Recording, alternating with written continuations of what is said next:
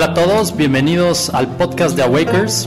Somos Juan Lucas Martín y José Herrera y creamos este podcast para transmitir todas nuestras experiencias y ayudar a la gente a crecer en todas las áreas de la vida, disfrutando el camino, no solo el destino. Y acercarles contenido de valor y aportarles para que despierten a la mejor expresión que puedan tener de ustedes mismos en esta vida. Bienvenidos a este podcast de Awakers. Estamos aquí Juan Lucas Martín y José Herrera y hoy tenemos un tema muy especial que es, vamos a hablar acerca de los miedos y evidentemente estamos en un tema, en un momento histórico eh, que hace muy relevante este tema. Hola amigos, hola Jos. Sí, es un tema que hoy está en la mente de la gran parte del planeta y por eso estamos aquí para aportarles contenido de valor, para hablar sobre este tema tan importante que es el miedo o vivir sin miedo. Totalmente. Y a ver Juan, me gustaría empezar describiendo un poquito qué son los miedos. El miedo es una emoción básica del ser humano que nos protege de un peligro. Es como muy primitiva nos desconecta de las emociones elevadas, del amor, del agradecimiento y nos pone en estado de supervivencia para los peligros externos. Entonces se dispara por un pensamiento. Si piensas que algo va a salir mal en el entorno, empieza el cuerpo a prepararse para la acción, para luchar o huir, ese mecanismo conocido de lucha-huida.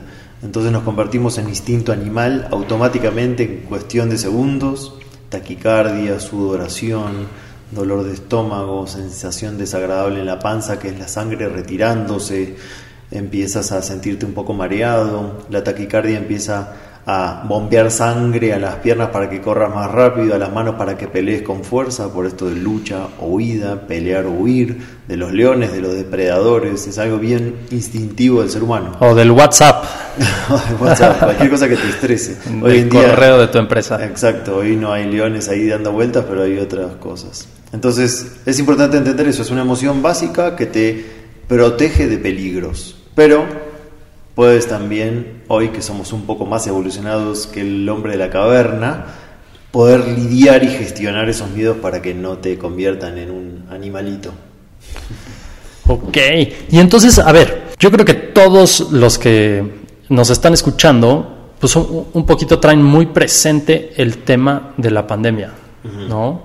Y lo interesante del tema de la pandemia es que empezó como una pandemia y ahora es un tema económico, es un tema social, es un tema que está revolucionando la manera que vivimos y entonces es un momento de cambio, ¿no? Y, es un momento en donde evidentemente este cambio, esta incertidumbre, esta impermanencia nos está generando ansiedad, nos está generando miedo. ¿Y qué tanto de este miedo, qué tanto de esta incertidumbre es real? ¿Qué tanto de este miedo suma en nuestra vida o simplemente es una paranoia de nuestra mente en donde nos está afectando? Yo creo que el miedo nunca nos va a sumar, siempre nos va a afectar, como dices. Sumar no suma porque desde el punto de vista más básico, fisiológico, nos baja las defensas, así que algo que te baja las defensas nunca va a ser eh, algo que sume en tu vida. Te hace reaccionar con agresión, te hace reaccionar tomando decisiones no muy buenas porque vas a lo seguro conocido en vez de abrir nuevos horizontes en tu vida. Entonces, más que sumar nos va a restar. Hoy está muy generalizado, pero lo más importante es que muchas veces se confunde el miedo con el cuidado, con la precaución. Son dos cosas distintas. Hoy en día, sí, todos los que nos están escuchando, muchos tienen miedo a, esto que está pasando en todos los ámbitos, como decías. Económico, a quedarme sin trabajo por la pandemia, a contagiarme, a que le pase a algún ser querido. Pero pensando en el miedo no te estás eh, protegiendo, solo estás perjudicándote. ser precavido es una cosa, tener cuidados básicos es una cosa y estar con pánico es otra. Entonces creo que el miedo nunca nos va a sumar, Sí puedes tener recaudos, pero no miedo, no hay que confundir eso. Y otra cosa importante es que el miedo está en tu mente, no existe. Entonces, estamos todo el tiempo en el futuro con miedo, es pensando el futuro. Y el futuro no existe. Entonces, estás teniendo miedo a algo que no existe. Entonces, es absurdo tener miedo. Estamos todo el tiempo pensando en horizontes catastróficos, escenarios catastróficos, los peores. Nos entrenaron a pensar el peor escenario posible. Y en realidad eso te hace ya estar ansioso si piensas en el peligro posible. Y hay mil posibilidades. La física cuántica se encarga de eso. Es, a ver, en vez de pensar en la posibilidad negativa, ¿por qué no pongo mi mente en lo bueno que sí puede pasar? Totalmente. Y aparte, o sea, yo creo que esta pandemia ha venido a, a demostrarnos y a enfrentarnos con nosotros mismos. Sí, 100%. ¿no? Porque siempre en otros eventos de la vida, pues evidentemente puedes buscar distractores para en cierto sentido huir de la realidad, ¿no? Pero yo creo que la pandemia nos ha, hasta nos ha acotado estos distractores. O sea, hoy en día estás en tu casa, encerrado, para los que estamos de esa manera, no puedes viajar, ¿no? Porque evidentemente, pues no queremos subirnos un avión o, o, nuestros viajes son prioritarios y no, no es tanto un tema en donde viajemos por, por viajar, ¿no? Entonces, este evadir el sufrimiento, ¿qué tanto podemos erradicarlo? ¿Y qué, qué herramientas existen para que nosotros podamos resolver estos temas? En primer lugar, cambiar el, el seteo mental, es observarte cuando estás pensando en una posibilidad negativa, que es el miedo futuro, inmediatamente cuando registras eso, cambiar el foco de la atención. El foco de la atención es nuestra facultad creativa de la atención, es en qué estás pensando por X cantidad de tiempo, dónde está tu mente. Entonces, si te observas pensando en negativo, es sacar la atención de ahí y poner la atención en cómo te gustaría que sí pase, el cómo sí, que sí me gustaría, no el escenario negativo. Ese es el primer paso, es entrenar la mente, porque el miedo empieza por un pensamiento. Entonces, si entrenas la mente, cada vez que te observas pensando negativo, sacar el pensamiento de ahí ponerlo en la posibilidad positiva, eso no es negación, eso no es negar la realidad, eso es crear la realidad, es crear tu propio destino, tu propio camino. El, futuro lo crea cada uno, entonces si todo el tiempo te vas a enfocar en lo negativo, vas a atraer situaciones de la misma frecuencia, con más miedo. Si eliges sacar la atención de ahí y empezar a pensar en lo bueno que te gustaría que pase, las cosas empiezan a cambiar en ese momento, en tu química cerebral y lo que empiezas a atraer como un imán a tu vida. Sí, cambias totalmente tu estado de ánimo. Exacto. Y reaccionas a la realidad de una manera diferente. Diferente, te cambia la percepción. El afuera ya no es peligroso, el afuera son oportunidades. Una de las herramientas que a mí en particular me ayuda, digo, es la de cajón, ¿no? El agradecer. Sí. O sea, el agradecer inmediatamente que empiezas a agradecer, cambias totalmente tu estado. 100%, no se puede estar en dos programas de radio a la vez. O estás en el miedo o estás en la gratitud. Entonces eso se cambia en un segundo y tu estado cambia.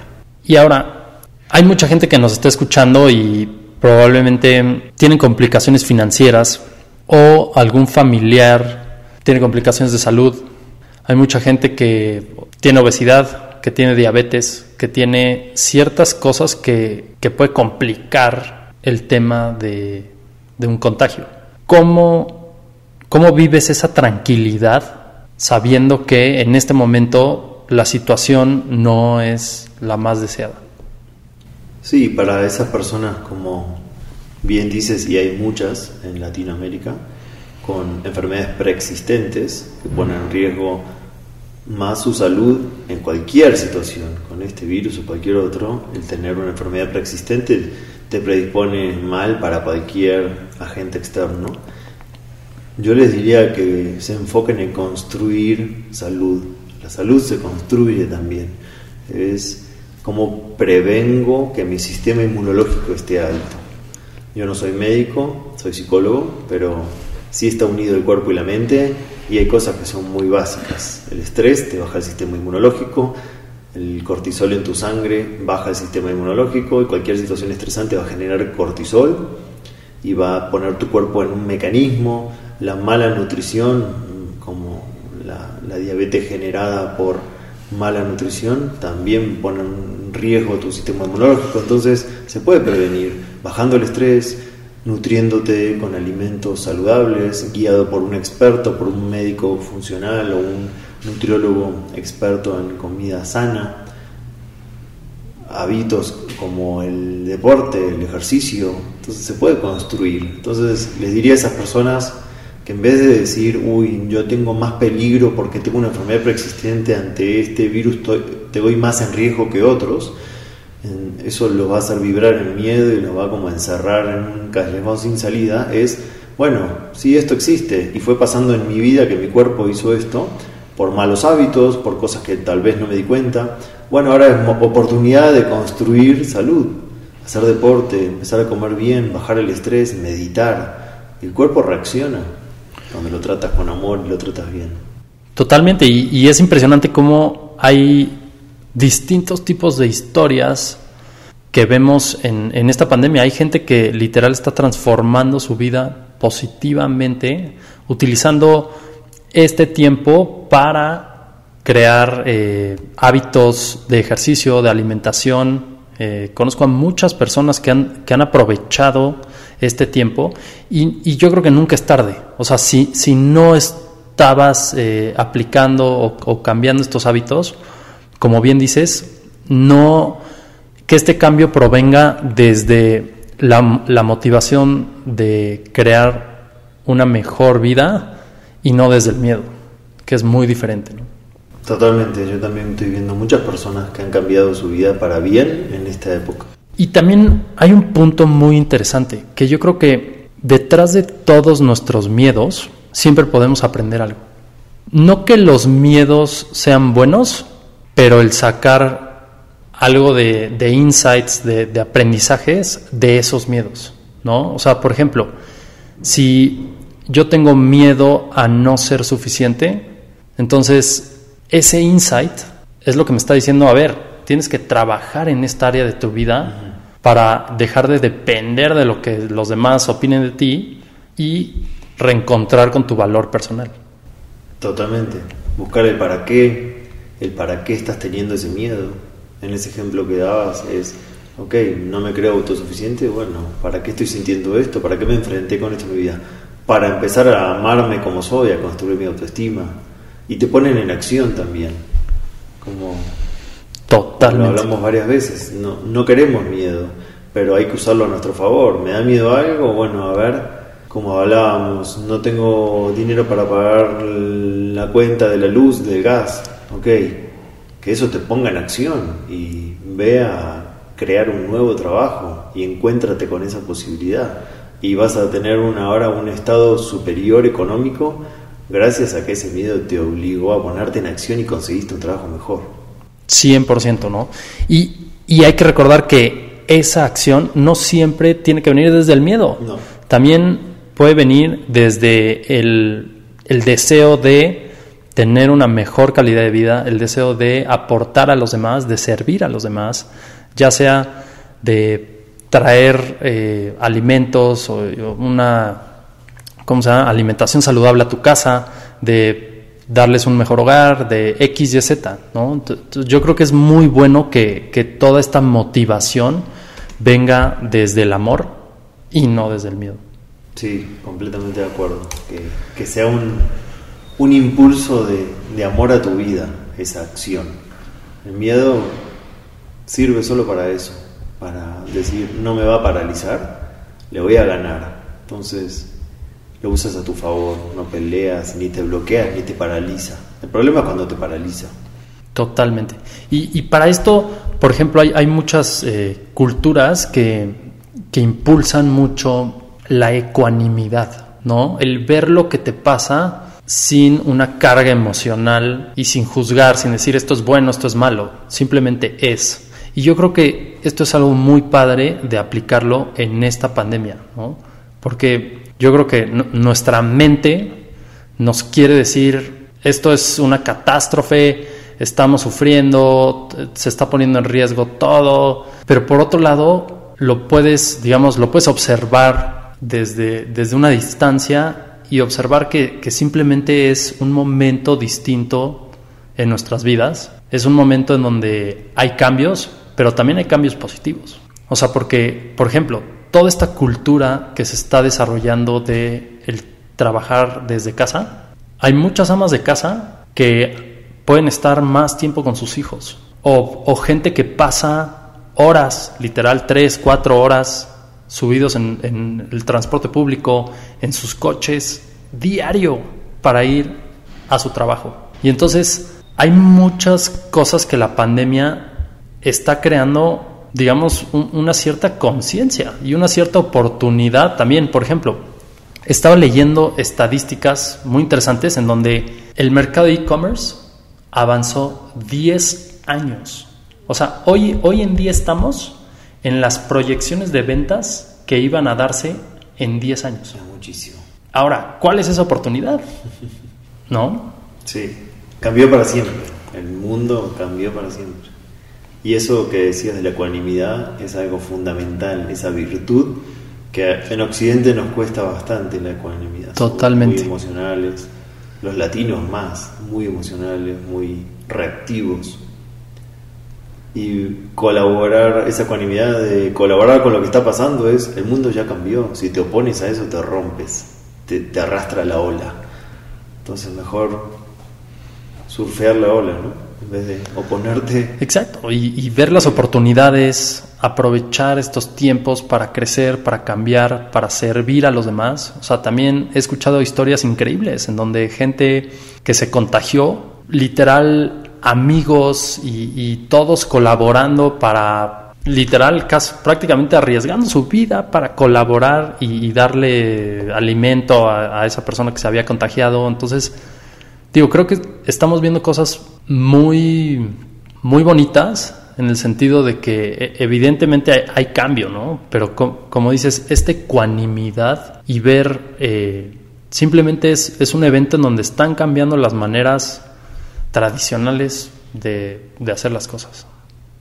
100%, es, es una oportunidad esta crisis, hay que verlo así. ¿Qué podemos, cómo podemos resumir el tema de los miedos, Juan? Sacar la atención del pensamiento negativo, paso uno, respirar.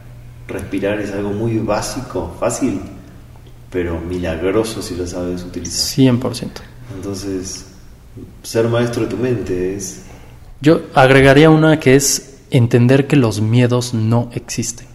El futuro. O sea, esto es impresionante porque es como tu mente lo ve tan real y ve que estás viviendo un colapso, ve que estás viviendo un sufrimiento, ve que probablemente tienes un miedo social o fobias o miedo a la muerte o miedo a la soledad. Todo eso no existe.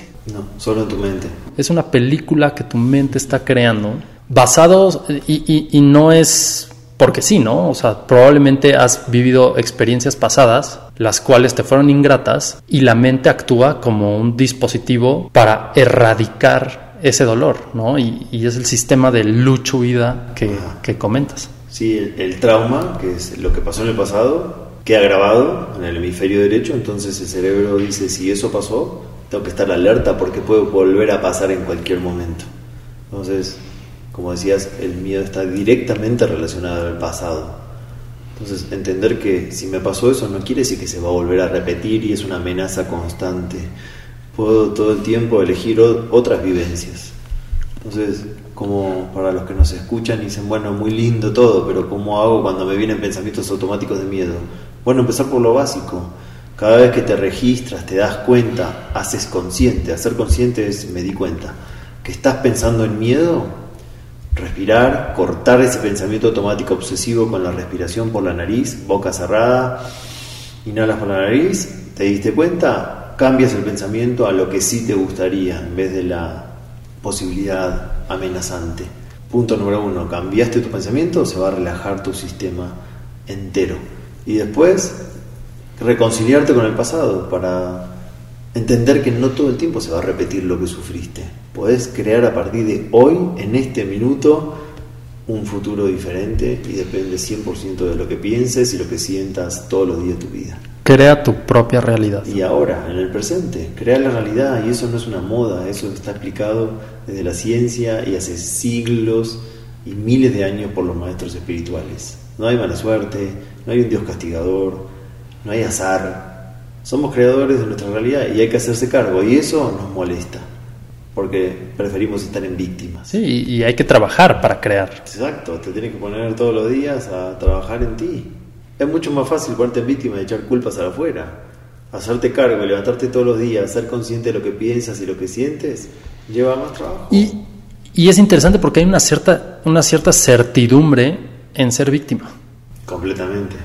Porque es, ya sé, ya sé por qué no soy exitoso, ya sé por qué no tengo el amor de mi vida, ya sé por qué mi salud no es, porque pues es que así me enseñaron a comer, o no tuve... No me dieron. No me enseñaron. No me enseñaron. Echar culpas es más fácil, está la certidumbre y el beneficio de estoy cómodo.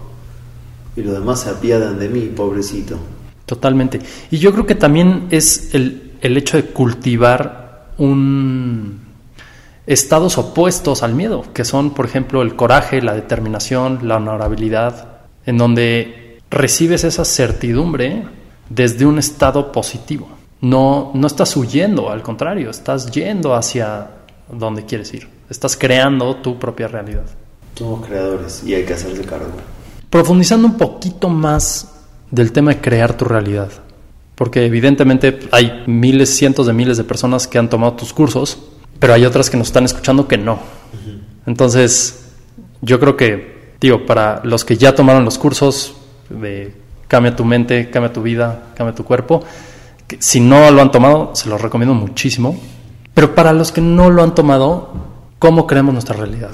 Hay muchas maneras de, de explicarlo. Voy a tratar de explicarlo rápido y con sustento científico. Einstein nos enseñó todo en el universo es energía vibrando en diferentes frecuencias. Todo, todo lo que habita y lo que podemos tocar y ver es energía. ¿Y qué es energía? Electrones. Todo está compuesto de moléculas, átomos y electrones. Entonces todo lo que me rodea, mi cuerpo, la silla donde estoy sentado, el aire que respiro, todo eso es electrones y electrones es energía.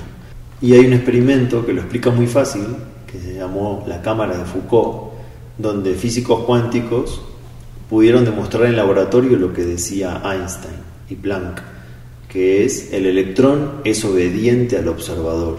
¿Qué quiere decir? Comprobaron con un experimento que si había científicos en el laboratorio observando al electrón, el electrón se comportaba de una manera.